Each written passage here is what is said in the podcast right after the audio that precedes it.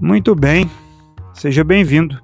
Você está prestes a ouvir uma mensagem bíblica que certamente edificará a sua vida.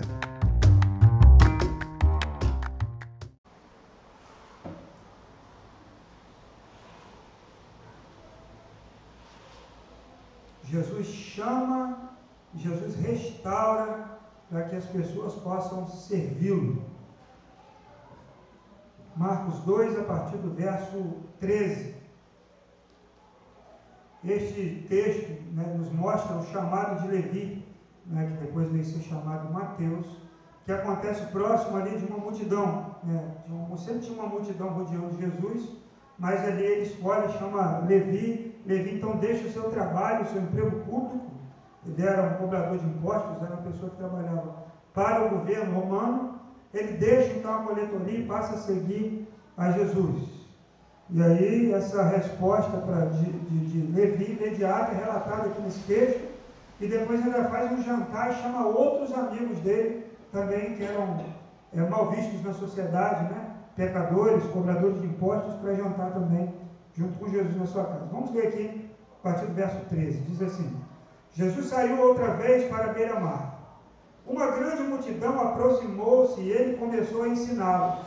Passando por ali, viu Levi, filho de Alfeu, sentado na coletoria, e disse-lhe: Siga-me. Levi levantou-se e o seguiu. Durante uma refeição na casa de Levi, muitos publicanos e pecadores estavam comendo com Jesus e seus discípulos, pois havia muitos que o seguiam. Quando os mestres da lei, que eram fariseus, viram, o viram comendo com pecadores, e publicanos, perguntaram aos discípulos de Jesus: Por que ele come com publicanos e pecadores? Ouvindo isso, Jesus lhe disse: Não são os que têm saúde que precisam de médico, mas sim os doentes. Eu não vim para chamar justos, mas pecadores. Amém? Primeira lição que nós aprendemos aqui é que somente aqueles que são chamados por Jesus chamados por Deus, chamados por Jesus, o segue. Havia ali uma multidão, e multidão perto de Jesus era comum. Mas sempre, quando ele chama alguém, ele chama individualmente. Ele tinha aquela multidão, mas ele viu o, o Levi sentado ali na coletoria, ele chamou, e Levi então o seguiu, e começou a, a servi-lo. Então Levi foi chamado para servir a Jesus, deixando ali o seu trabalho, deixando o seu ofício, deixando o seu cargo. O cobrador de impostos, irmãos, era a mesma profissão do Zaqueu. Zaqueu é aquele homem pequeno que subiu numa árvore para ver Jesus. Lembra dele? Subiu numa árvore e ali naquela árvore Jesus então foi para a casa dele comer com ele e falou: Eu quero comer na sua casa hoje. Eu quero ir lá na sua casa. Ninguém queria contato com esse tipo de gente. Por quê? Ele trabalhava para os, o Império Romano, trabalhava para o Império Romano, cobrando impostos abusivos do, do seu próprio povo, dos judeus. Então, os romanos, eles contratavam hebreus para cobrar impostos dos seus irmãos, do seu próprio povo. Isso causava uma revolta. E as pessoas falavam que existiam animais selvagens no, no deserto, mas o pior deles era o cobrador de impostos. Então, era, era uma classe assim muito mal vista. Eles eram judeus, eles eram do povo, mas eles eram, não eram pessoas muito queridas. Então Jesus os chama para ser, para ser um servo, para ser um discípulo. E aí, irmãos, é, entre, existe uma grande diferença entre ser um fã e ser um seguidor, um discípulo de Jesus. Na multidão havia muitos fãs de Jesus. Como as pessoas famosas têm, têm muitos fãs, os fãs eles sabem tudo sabem tudo do seu, do seu ídolo, né? Aqueles que eles amam, que eles idolatram, eles acham o máximo, sabem a cor da roupa que gosta, onde vai, se está em Noronha, se está na lancha, se, né? se separou, se não separou, onde comeu. Né? Antigamente, eh, tem uma prima que ela gostava do menudo, menudo, e do, do dominó também. Eu tinha até um primo que era do dominó. Primo longe, né? Vive queria até conhecer, mas Tive a oportunidade de meu Marcelo, primo da minha mãe, Marcelo E minha prima gostava de, de botar, ela era fã, assim. A casa dela era cheia de adesivinho, figurinha. coisas coladas do menudo, sabia tudo do, do menudo. Sabia tudo. Só que, se ela chegasse perto de um deles lá, e começasse a conversar, ele ia olhar e. O que, essa menina está falando? Ela ia falar da roupa dele, ia falar da comida, ia falar de onde ele gosta de passear, mas ele não ia falar assim, não sei, não sei do que ela está falando isso tudo. Porque ela, era, ela sabe, sabia tudo sobre eles, mas ela não tinha nenhuma intimidade com eles.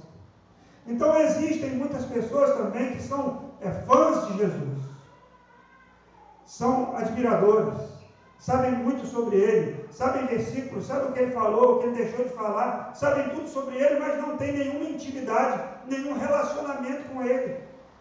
E quando nós vemos aqui uma multidão e Jesus chama uma pessoa, ele diferencia ali o que é a multidão e o que é um discípulo. Existe o discípulo e existe a multidão que segue. A multidão está interessada no milagre, ela está interessada em ver o, que, o barulho, qualquer coisa, né? Acontece uma briga, um monte de gente vai para lá. Está distribuindo um doce, muita gente vai para lá.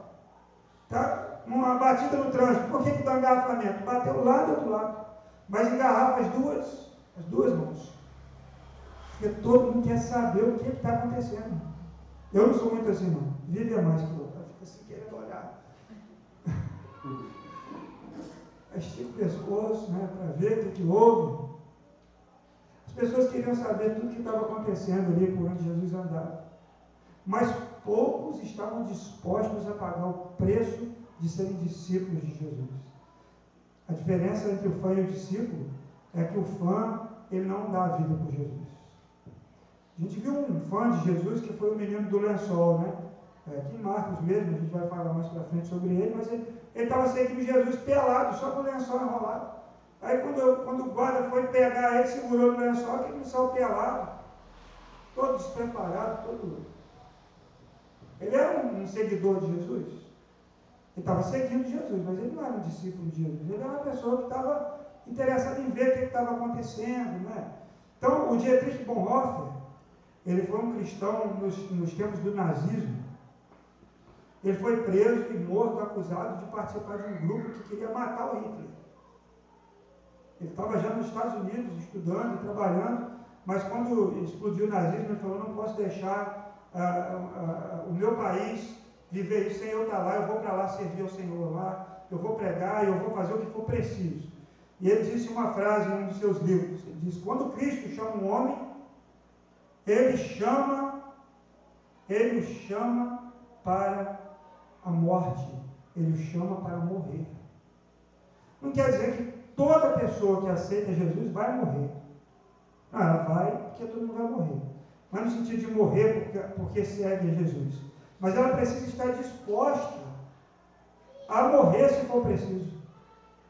Porque o chamado do Evangelho é para viver e morrer por causa do Evangelho. Atos capítulo 1, verso 8, fala: Recebereis poder ao descer sobre vós, o Espírito Santo, e ser-me-eis minhas testemunhas. A palavra testemunha ali no grego é, é é martiria. Quer dizer, vocês serão meus mártires. Ou seja, o mártire é alguém que entrega a sua vida por uma causa. Então, o cristão, ele é capacitado e ele deve estar disposto a morrer se for preciso. Nós falamos aí hoje, aniversário de 60, ontem, aniversário de 66 anos da morte desses homens. Olha a coragem. Todos jovens, jogador de futebol, corredor, é, esqueci a profissão dos outros, eram assim.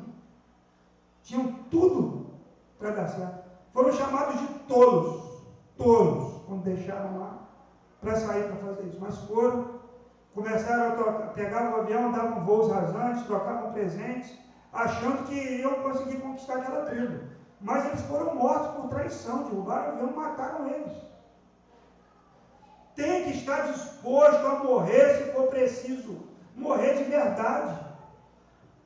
Ah, eu vou morrer para o meu eu. Isso é o mínimo, é o, é básico, é morrer para o seu eu. Isso aí é, você nem falar mas precisa também estar disposto a morrer, a perder a vida se for preciso.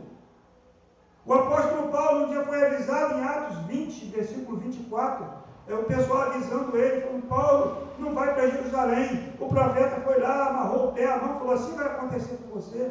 Não vai, a turma chorando, Paulo falou. Em nada eu tenho a minha vida por preciosa para mim mesmo. Jesus falou que aquele que quiser guardar vai acontecer o quê? Vai perder. Então o Evangelho, ele é um chamado para aqueles que vão estar dispostos a perder sua vida se for preciso. Perder a reputação, perder trabalho, serem perseguidos. Serem perseguidos, Jesus falou, bem-aventurados os perseguidos por causa do meu nome. Bem-aventurado é mais do que feliz. Tão feliz, mas tão mais do que feliz. Então, meus irmãos, esse chamado que Levi recebeu foi um chamado para servir a Jesus, e servir a Jesus é algo que é espinhoso, como ele mesmo disse. O caminho é estreito, é estreito, porque é a renúncia, é abrir mão, às vezes, de uma amizade, às vezes o camarada está lá seu amigo, mas aí você não, não, não participa da, da, das coisas que são erradas, que não vão de acordo com seus princípios. Ele fala, não dá para mexer. Não é se apartar dos, dos que não conhecem Jesus. Ontem estava conversando com um casal de amigos, eles falando de, de uma experiência que eles viram de, de, de, uma congregação que o pastor pregava que não podia ter contato nenhum com o mundo. Então, é, é igual guardar uma semente e esperar que ela germine ali, sem você colocar ela na terra. Mas é não permitir, é não deixar que as influências do mundo mudem os valores que você tem sobre o Evangelho, amém? Então não tem como adoçar esse chamado. Abra sua Bíblia em Marcos 8, de 34 a 38.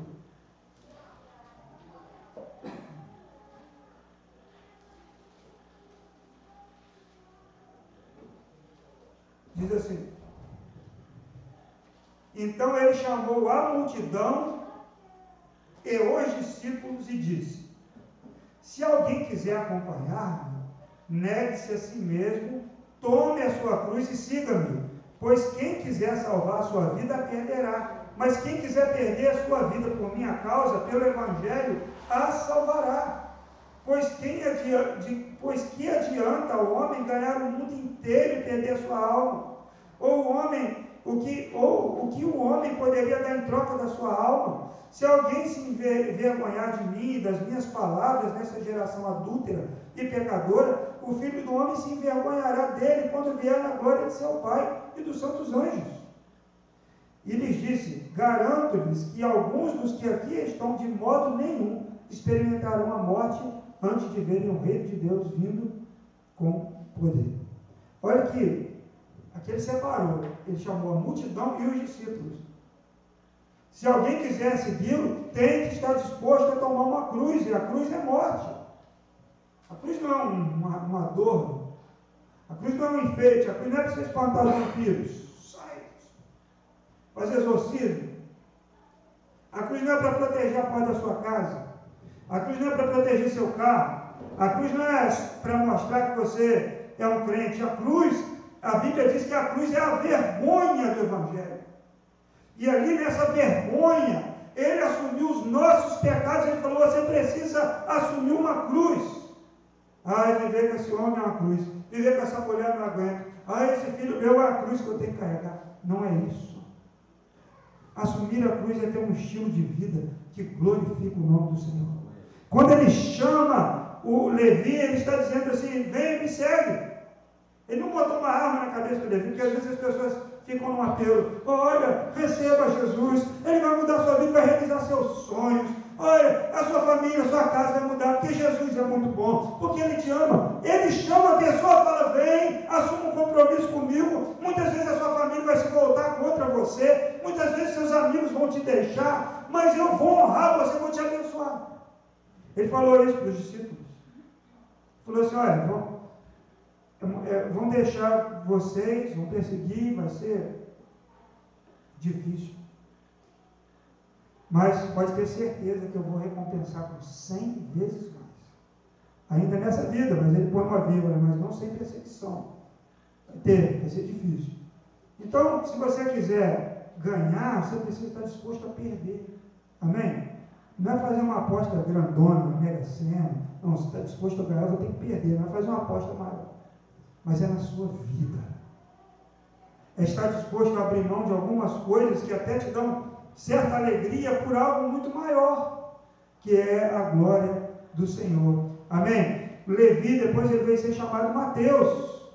E ele experimenta o martírio. Os historiadores dizem que Mateus, ele, depois do, do, do livro de Atos ali, ele foi pregar lá na Etiópia, e o martírio dele foi lá, ele foi apedrejado, depois apedrejado, decapitado, e depois decapitado ele foi queimado, lá na Etiópia.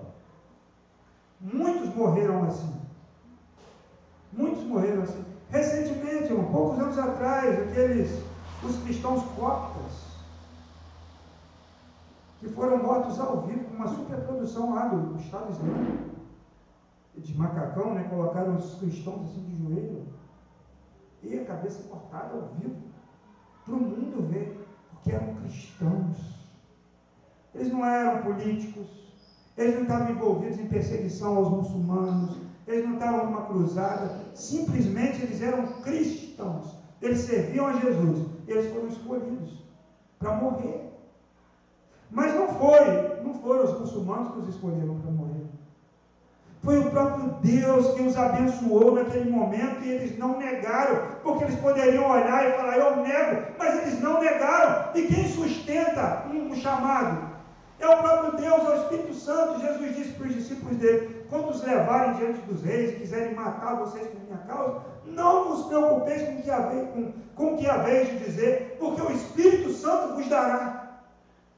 Então não é fácil, não, mas se você está firme na rocha, Deus vai te sustentar no momento de maior crise. E eu ouvi uma entrevista com a mãe de, um, de dois daqueles homens, dos sete, dois eram filhos da mesma mulher, eram da mesma casa. Ela falando que aquilo ali na comunidade.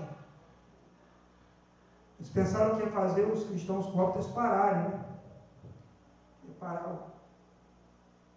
A comunidade ficou mais cheia de fé e começou a proclamar o Evangelho com muito mais energia não morreram mais cóptas, porque eles criaram uma força tão grande na sua fé que o Evangelho foi pregado através do sangue daqueles mártires.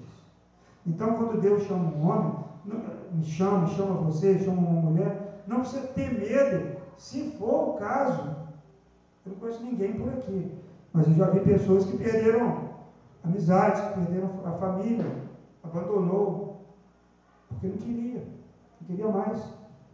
Mas perder a vida mesmo, só uma pessoa que fez um voodoo para outra, né?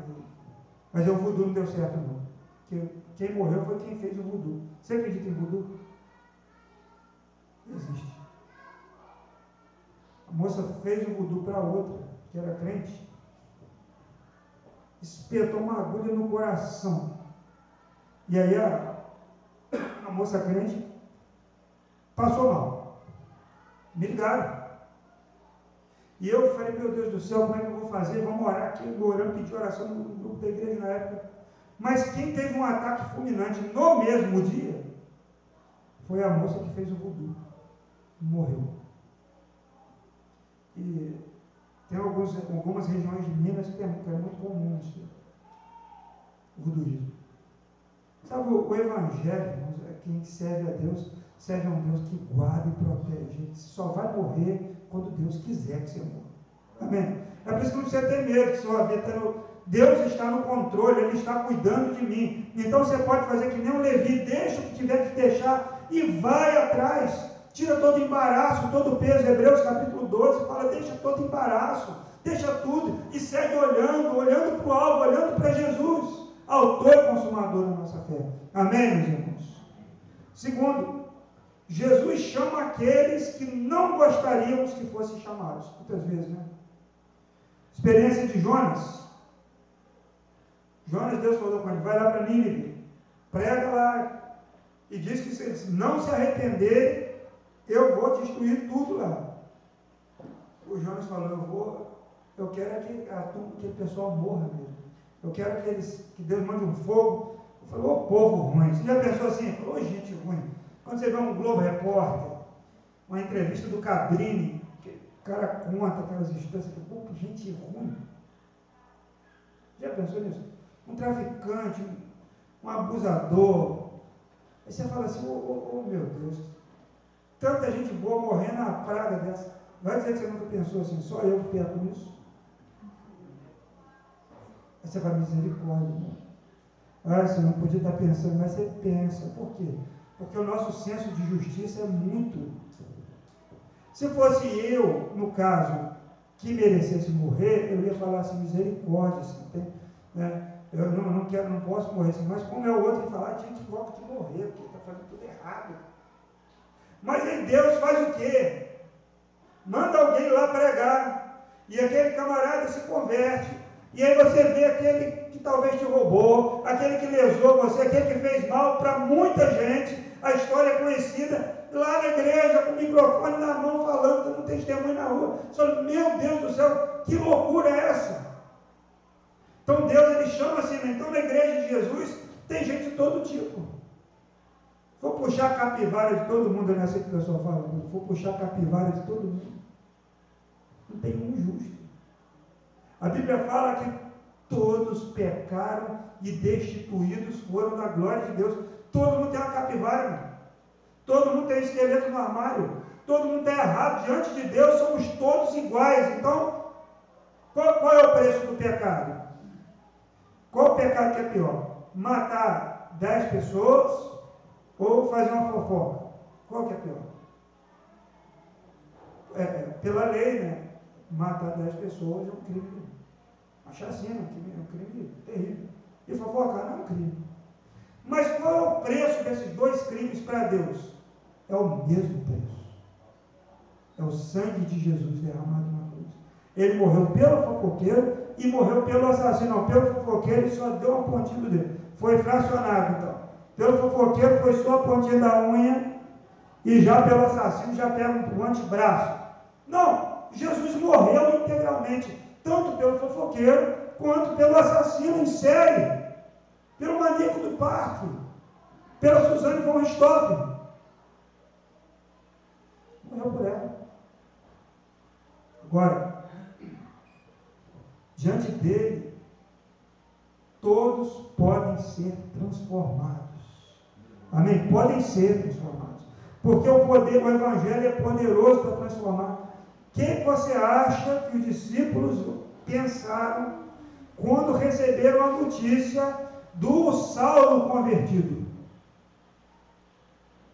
Deve ter pensado igual eu falei que penso aqui. Meu Deus tanta gente boa para converter, logo. Será que ele se converteu? Primeira coisa. Será que ele não está lá para dar um golpe? Será que ele não está fazendo de conta? E está se infiltrando na comunidade para poder pegar a gente? Porque ele estava com cartas. Isso aí o, Ananias falou para Deus: falou, Deus, ele tem cartas para perseguir a igreja. E Deus disse: Eu vou mostrar para ele qual é o preço que é para ser, que, é, que, que é ser perseguido por causa do meu nome. Vai lá que ele vai escolhido para mim. Então Ananias foi lá. Mas as pessoas desconfiavam. Você acha que não tinha muita gente boa? Humanamente falando, melhor que Saulo para converter dentro do judaísmo? Você pensa no Nicodemos, aquele homem que ajudou o, o, o outro lá a cuidar do corpo de Jesus. Nicodemos, um rabino. Só veio converter depois. Mas podia ter convertido. Não, Nicodemos ficou lá as autoridades que eles falavam, as pessoas, mas não, logo Saulo, de logo Saulo. Meus irmãos, não pense que Deus é limitado para transformar a vida de uma pessoa. Deus é poderoso para fazer, às vezes a transformação ela vai acontecendo, mas Deus pode mudar qualquer pessoa. Ele transforma, amém? Ele transforma. O nosso Deus ele transforma. E aí voltando na história dos, dos, dos missionários aqui, alguns meses depois, as mulheres, as viúvas desses missionários, elas foram lá novamente, desceram lá e começaram a evangelizar a tribo que assassinou seus maridos. E levaram seus filhos pequenos. Por exemplo, acho que o Dinho, o Dinho, o Neite, tinham dois filhos pequenos, foram para aquela tribo. E tem vídeo aí de ela, elas cortando cabelo e Um dos assassinos se converteu e se tornou pastor daquela tribo, daquela igreja que nasceu ali. E esse assassino que tinha matado o, o pai, batizou os dois filhos no rio lá, naquela tribo. Agora imagine, eu li isso ontem, aí fiquei refletindo, você imagina se você ser batizado por aquele que matou seu pai e os amigos dele que foram lá fazer o bem. Imagine isso. É o poder do Evangelho, meus irmãos. É o poder do Evangelho. Deus chama pessoas que muitas vezes não ninguém dá nada por elas. E aí o apóstolo Paulo vem falar em 1 Coríntios que ele chama as coisas loucas desse mundo, as coisas que não são, as coisas fracas, exatamente para confundir tudo, para ninguém entende nada. Como é isso? E é por isso que você e eu, nós estamos aqui. Pode ter certeza que se for olhar o, do ponto de vista humano, tem muita gente melhor que você e melhor que eu para estar diante de Deus. Mas do ponto de vista de Deus, todos somos iguais. E estamos na presença dele só porque Jesus morreu no meu e no seu lugar. Jesus assumiu a nossa capivara. Jesus assumiu o nosso pecado. E a morte que era minha foi para ele. Ele pagou o preço. Ele morreu. E é por isso que a transformação pode acontecer. Amém? O, o Jonas pregou com sete palavras lá em é um sermão tão, tão curto desse. Se não se arrepender, Deus destruirá mim. Correndo, ele saiu correndo pela cidade gritando isso aí. Quando o rei ouviu aquele discurso rápido, ele falou: tem que arrepender. E botou todo mundo jejum, até os animais vão jejuar. Aí Jonas falou: eu queria que eles morressem. O povo que não vale nada. Ele foi lá ficar debaixo de uma sombra, Deus matou a árvore, chorou, reclamou por causa da, da planta. Deus, você está chorando por causa dessa planta. Eu, você queria que um povo inteiro fosse destruído, mas está reclamando dessa planta. Jonas era assim, nós somos Jonas muitas vezes, porque às vezes evangelizamos, queremos que pessoas sejam evangelizadas, mas no fundo a nossa vontade é que aquele miserável ele vá lá para o quinto dos infernos, que a gente pensa que merece, mas nós também merecemos. Nós somos pecadores, longe de Deus, o que, que é você longe de Deus, o que, é, que sou eu, se Deus não tivesse mudado a minha vida, não tivesse mudado a sua vida, não tivesse dado a oportunidade. Não tem bonzinho, não. Não tem bonzinho. Terceiro, verso 17 de Marcos 2. Jesus disse que ele veio para os doentes e para os pecadores. Nos tempos de Jesus, sentar à mesa era uma coisa assim muito importante. Quando ele ia assim, eu vou jantar com você. Eles estavam, o judeu dizia assim, quando ele falava, eu quero comer com você, ele estava dizendo, eu quero ter uma comunhão com você. Eu quero participar da sua vida. Não era tipo, você vai na praça de alimentação, está lotada, agora não, não, tem muito isso mais, né? mas aí você vê uma mesa vazia, tem dois lugares, você pode sentar aqui do seu lado? Não pode. Então, se você está comendo na mesma mesa, você não conhece quem está do seu lado. Você entra num restaurante, cheio, tem gente aqui, ali, acolá, e você come ali com a sua família, mas não tem comunhão nenhuma com quem está em volta.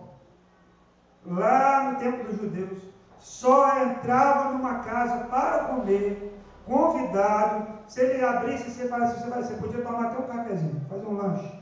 Mas no jantar, a ceia era só para quem queria ter comunhão. Se ele te convidasse, é porque ele queria. Jesus então convida para a mesa, lá junto com Levi, na casa de Levi, os pecadores, aqueles que a sociedade condenava, ele leva para lá. Por quê? Porque eles é que precisavam. E ele falou assim: são os doentes que precisam de médico, são os, os, os pecadores que precisam de perdão. Então ele, Jesus ele não veio pra, só para aqueles que a gente imagina que merecem, mas ele veio para os que precisavam, para os que precisam. E como eu disse aqui, todos precisam. Todos precisam.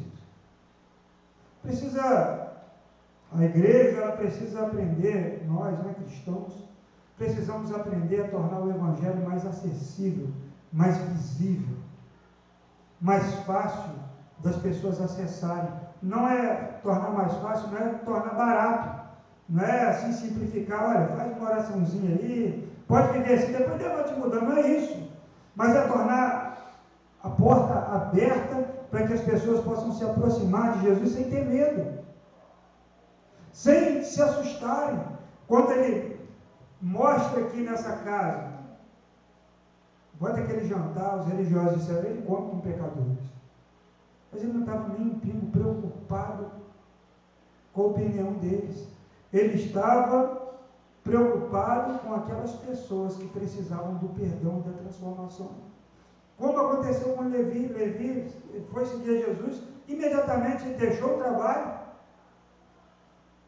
que é um trabalho que ele dava o dinheirinho, mas era um trabalho que era errado. E ele depois ele abre as portas da sua casa para receber outras pessoas que também precisavam de Jesus. A gente não vê o Levi aqui pregando. Levi estava pregando aqui? Não estava pregando. Levi estava dando o seu testemunho aqui? Não estava. O Zaqueu até deu o testemunho. Né? Foi lá, pegou dinheiro, vou restituir. Mas aqui não, não teve isso aqui. Ele apenas disponibilizou a casa dele para que outros pecadores pudessem conhecer Jesus. Será que você já fez isso na sua casa, na sua vida, no seu trabalho? Disponibilizar a sua casa, disponibilizar o que você tem, para que outros pecadores como você possam ouvir sobre Jesus? Precisamos, precisamos aprender com Levi. Como eu já citei aqui, Romanos 3, 23, todos pecaram e destituídos e afastados estão da glória de Deus. Todos.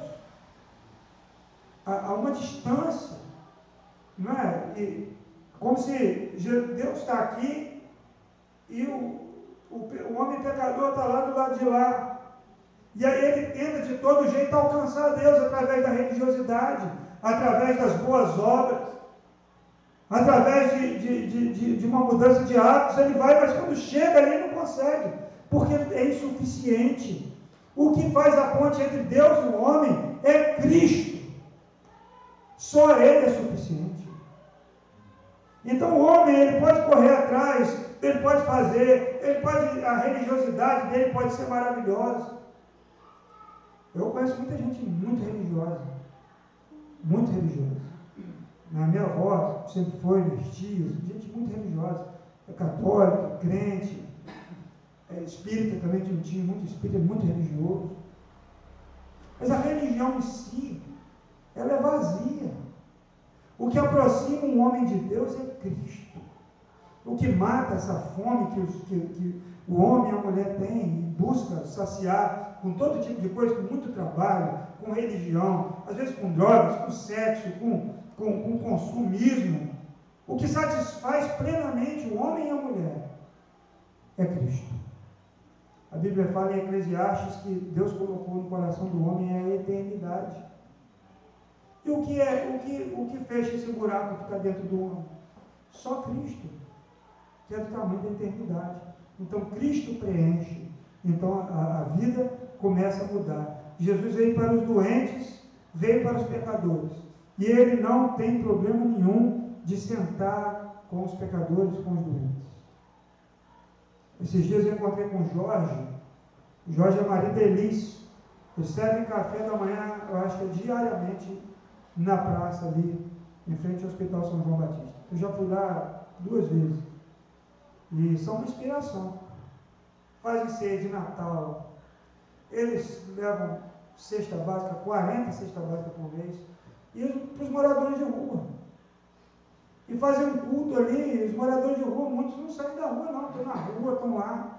Mas olha como Deus muda pessoas, às vezes eles dão uma oferta. Tem uma caixinha lá, uma caixinha que os moradores de rua colocam a sua oferta para poder ajudar a manter o café da manhã. E aquelas pessoas vão mudando, vão mudando, mas falam assim, mas quantos estão indo para a igreja? Não sei, talvez nenhum. Talvez nenhum. Porque a nossa medida é que se a pessoa está sendo transformada, tem que estar, na igreja. Então.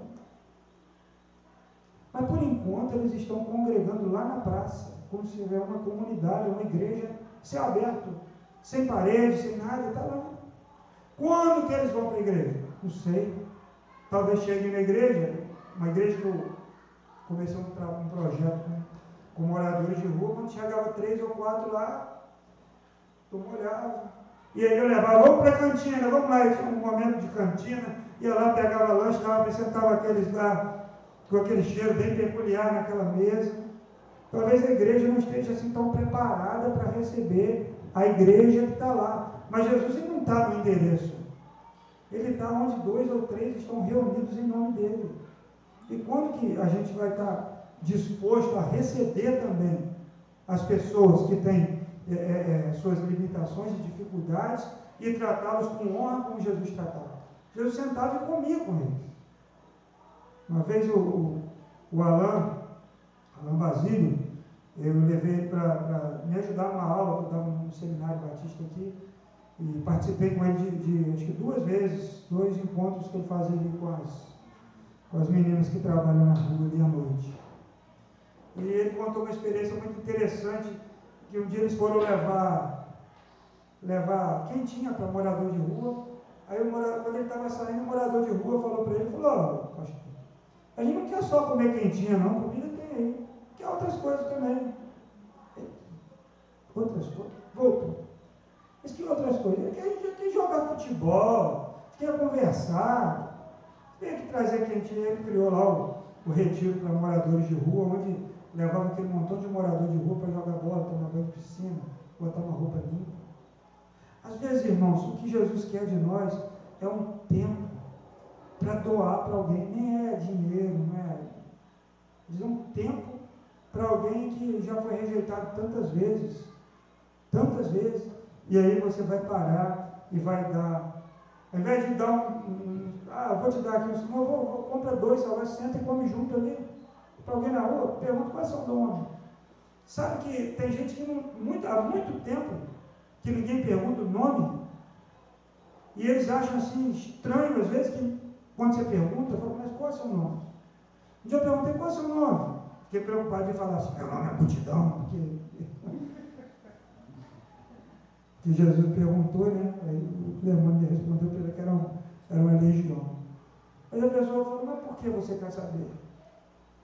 É, eu quero saber seu nome. Porque não é comum as pessoas se interessarem de saber o nome de quem está na rua, porque vai perder a identidade. Como eles eram conhecidos lá nos tempos de Jesus? Pecadores, cobradores de impostos, publicanos, é gente que não serve a Deus, é o morador de rua. Ele passa a ter um número. E eu tô, ainda tenho que terminar de ouvir, mas eu comecei a ouvir um, um podcast do Inteligência Limitada. Ele entrevista dois idosos que sobreviveram ao, ao Holocausto. Tem no YouTube. E aí uma coisa interessante, quando ele pede para eles levarem um, um presente inútil. Aí a senhora levou, não, o senhor, o seu Joshua levou a estrela que eles usavam para marcar quem era judeu. Tem aquela estrela de Davi, que as pessoas falam que é estrela lá de Davi, não é nada de Davi. Ela nasceu lá nos tempos do nazismo para marcar quem era judeu e quem não era. Aí Israel assumiu aquela bandeira como símbolo e chama de estrela de Davi. Então, ele, é, sabe o que, que os nazistas faziam? Eles tiravam o nome das pessoas. Ninguém era chamado pelo nome, era uma letra e um número, para tirar completamente a identidade da pessoa. Então, quando você é, for servir alguém, se aproximar de alguém, pergunte o nome. Pergunte de onde você vem. Como você chegou aqui? E aí, de repente, você vai descobrir uma maneira até de fazer algo mais por uma pessoa. Porque Jesus, Ele quer que nós sejamos como Ele. Que nós sejamos o remédio para quem está doente. Para que nós sejamos aqueles que levam o perdão para aqueles que precisam do perdão. Como as pessoas vão mudar de vida se nós nos recusarmos a fazer aquilo que a Bíblia diz que nós precisamos fazer. Então, nós precisamos é, servir Jesus dessa forma, levar o remédio, levar o perdão para aqueles que precisam dele. E nós precisamos reconhecer que nós também somos aqueles que precisam de médico. que nós também somos, somos, somos os enfermos que precisam da cura que vem de Deus. Que se for apurar direitinho a nossa vida, nós somos tão indignos quanto aqueles que nós chamamos de indignos. Então nós precisamos nos colocar em pé de igualdade. E o que nos iguala é o perdão que Cristo deu na cruz. Amém, meus irmãos? Então, um cobrador de impostos, naquele tempo, já concluindo aqui, um cobrador de impostos era um símbolo de corrupção naquela época. O cobrador de impostos, impostos era uma pessoa odiada, que causava vergonha e constrangimento, porque muita gente também devia. Você imagina, chega um, um cobrador de impostos aqui, muita gente paga o imposto e está com raiva porque pagou o imposto indevido para aquele Ele cobrou. Mas tem gente que não pagou o imposto e está lá devendo. Então o cobrador de impostos era um símbolo assim de, de um embaraço quando ele estava no ambiente, porque tinha gente que pagava e ficava com raiva, e tinha gente que não pagava porque não tinha dinheiro, tinha gente que não pagava porque achava injusto. Então, era assim uma pessoa que muita gente não queria bem, que muita gente preferia que não existisse. Mas Deus então chama esse homem para servi-lo, chama um cobrador de impostos para estar na sua presença e transforma esse cobrador de impostos num pregador do Evangelho. Então, precisamos ter essa sensibilidade. Então, ele foi, Levi foi encontrado por Jesus no lugar que ele estava. Ele estava trabalhando. O rei Davi foi achado onde? Trabalhando. O rei Saul foi achado onde? Estava lá atrás das mulas, lá do, das jumentas do pai dele, trabalhando. O profeta Eliseu estava onde? Quando foi chamado para substituir o profeta Elias. Estava arando boi, estava trabalhando. Então, não pense que Deus não pode chamar você lá onde você está trabalhando, produzindo, fazendo. Deus vai achar você. Ele vai ver você. E ele pode usar o seu trabalho para dizer para você: deixa isso. Eu quero você em outro lugar. Porque Deus é poderoso para abrir outra porta e você fazer outra coisa de acordo com a vontade dele. Amém? Então, o, o, quando o Levi foi chamado, ele se reconhece pecador. Ele vai para a presença de Jesus. Então, irmãos, Jesus ele veio para todos aqueles, todos aqueles que se reconhecem pecadores e doentes. Amém? Por isso que precisa ser humilde. Dizer, Senhor, eu pequei, eu errei. Não, Senhor, eu errei porque aquela mulher fez isso, eu errei porque aquele homem fez isso. Eu errei porque eu, uma fechada no trânsito, o senhor já dirigiu, o senhor sabe. E aí a, não há um reconhecimento de fato de pecado, há uma justificativa. Mas diante de Deus você deve falar, eu pequei. Quando o rei Davi foi confrontado no Salmo 51, relata esse, esse pós aí, confronto. O, o profeta Natan falou com ele, falou, olha, contou aquela história, deixou ele com raiva do homem. Ficou com raiva. O homem tinha um monte de ovelha, mas tinha um tinha uma ovelhinha só, e foi lá, pegou a ovelha do homem. Quem é esse miserável? Ele tem que. Traz ele aqui. Aí o Natan falou: É você. Davi então lembra que ele podia ter uma mulher que ele quisesse. Mas ele foi lá, pegou logo a de Urias, que só tinha ela, um homem fiel, e, e, e, e mandou, ainda matou, mandou matar. Então Davi ele se quebranta quando ele é confrontado. Ele assume, ele, eu errei, eu pequei. Eu preciso me arrepender. Agora o rei Saul, numa circunstância bem parecida, quando o profeta Samuel o confrontou, falou com ele, por que você não matou todo mundo lá? Por que você preservou isso aí? Deus mandou fazer de outra forma. O que, que o Saul falou com ele? Falou, ah, eu errei, profeta Samuel. Eu não devia ter feito aquilo, eu devia ter. Eu vou consertar isso. Ele falou, não, eu, eu não. Era o povo que queria que preservasse o melhor do gado, que não matasse a turma toda, que deixasse alguém. Eu, eu fui por causa do povo. Samuel falou, você pegou, você perdeu o reino agora, ele rasgou o manto dele lá. E ele ainda pega o Samuel e fala, vamos comigo adorar. Que era uma adoração pública, porque ele queria que o povo visse que estava tudo bem. Mas Samuel não foi e ele pegou de novo ele mesmo ofereceu um sacrifício. Então, meus irmãos, o nosso coração precisa se quebrantar, a gente precisa reconhecer que nós precisamos de Deus. Do mais novo ao mais velho. Nós precisamos reconhecer que nós não somos melhores do que nenhuma pessoa. Nenhuma. Nem aquela que você pensou aí pior. Pior que você imaginou. Pior. Eu quando ajudava lá no projeto Conselhos Presidiários, lá, eu não perguntava. Porque eles falam assim, não, eu, eu paguei 10 anos no artigo tal, fala o número do artigo. 157. Eu não perguntava o que era 157. Porque eu não queria ficar com medo daquela pessoa que estava sozinha comigo naquele prédio lá, às vezes nervosa, zangada. Não, eu fiquei 15 anos, 15 anos, é, eu fiz um não sei o que lá. Foi por causa disso. Sabe, Deus se relaciona conosco não pelo número dos processos que você tem, mas Ele se relaciona conosco, comigo e com você, pelo que Cristo fez. E é isso que nos coloca aqui hoje, diante da palavra dele. O que Cristo fez. O que Ele fez por você? O que Ele fez por mim? Ele morreu na cruz. Aquele hino antigo, né? Morreu, morreu na cruz por Morri, morri na cruz por ti. Que fazes tu por mim? Esse quadro levou, esse, esse, esse refrão, levou o conde Nicolau Zizendorf a, a, a se entregar como missionário.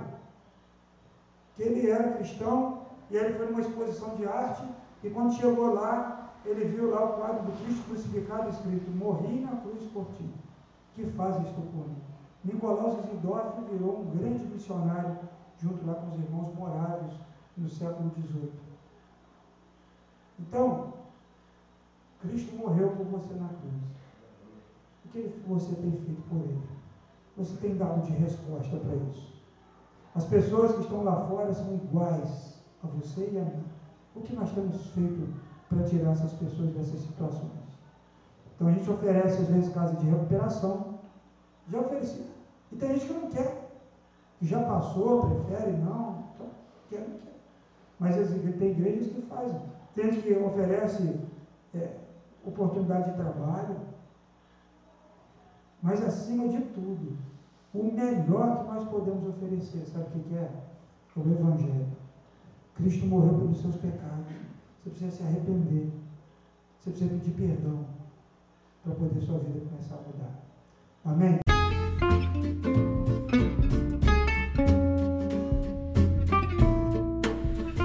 Muito bem, que bom que você chegou até aqui. Eu quero dar uma palavrinha final. Quero convidar você para nos conhecer pessoalmente, né? Vem aqui conhecer a igreja. Nossos cultos acontecem sempre aos domingos às 18 horas e 30 minutos no Vale das Palmeiras em Macaé. Muito bom saber que você está participando através desse podcast das nossas ministrações, que você possa ter sido edificado. Um abraço, Deus abençoe a sua vida.